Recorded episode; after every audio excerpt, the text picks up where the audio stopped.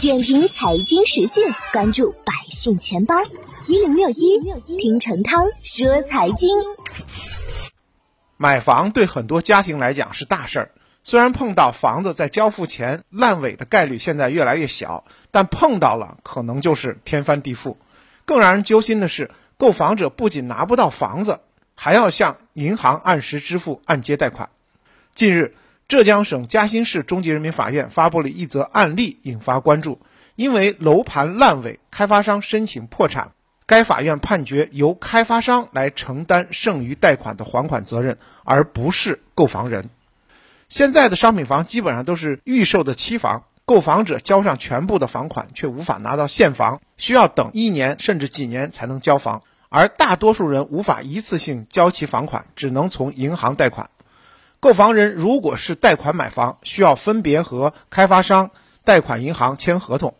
一是跟开发商签购房合同，二是跟银行签贷款合同，银行借出钱款，购房人后期给银行按月还款。购房人处于与贷款银行和开发商的三方关系当中，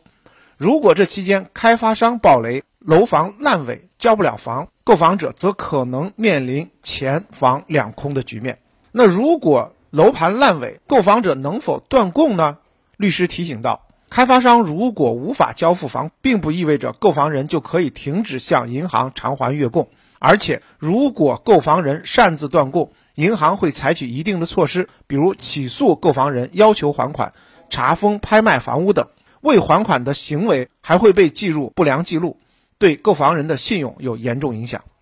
从本次浙江案例实操的角度来讲，律师建议，如果遇到楼盘烂尾，购房人可以到法院起诉解除商品房买卖合同，同时起诉解除银行借款合同。在法院判决借款合同解除，并且判令剩余银行贷款本息由开发商承担的情况下，购房人才可以停止偿还贷款，否则不能随意停止还贷。至于首付款及之前的贷款损失，购房人应向开发商索要。由开发商承担赔偿责任。律师表示，通常情况下，楼盘烂尾都是由于开发商资不抵债，即使购房人拿到胜诉判决，也可能面临开发商无力偿还的可能。所以，建议购房人提出诉讼时要慎重考虑，能查封保全开发商的资产，才能更好的保护自身利益。今年二月二十四日，国新办就推动住房和城乡建设高质量发展举行新闻发布会。